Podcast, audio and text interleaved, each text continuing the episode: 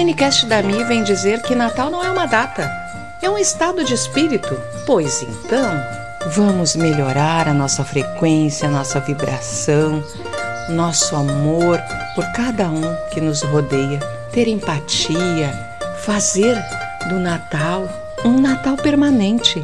Que esses próximos 365 dias do ano de 2022 seja sempre Natal. Grande abraço.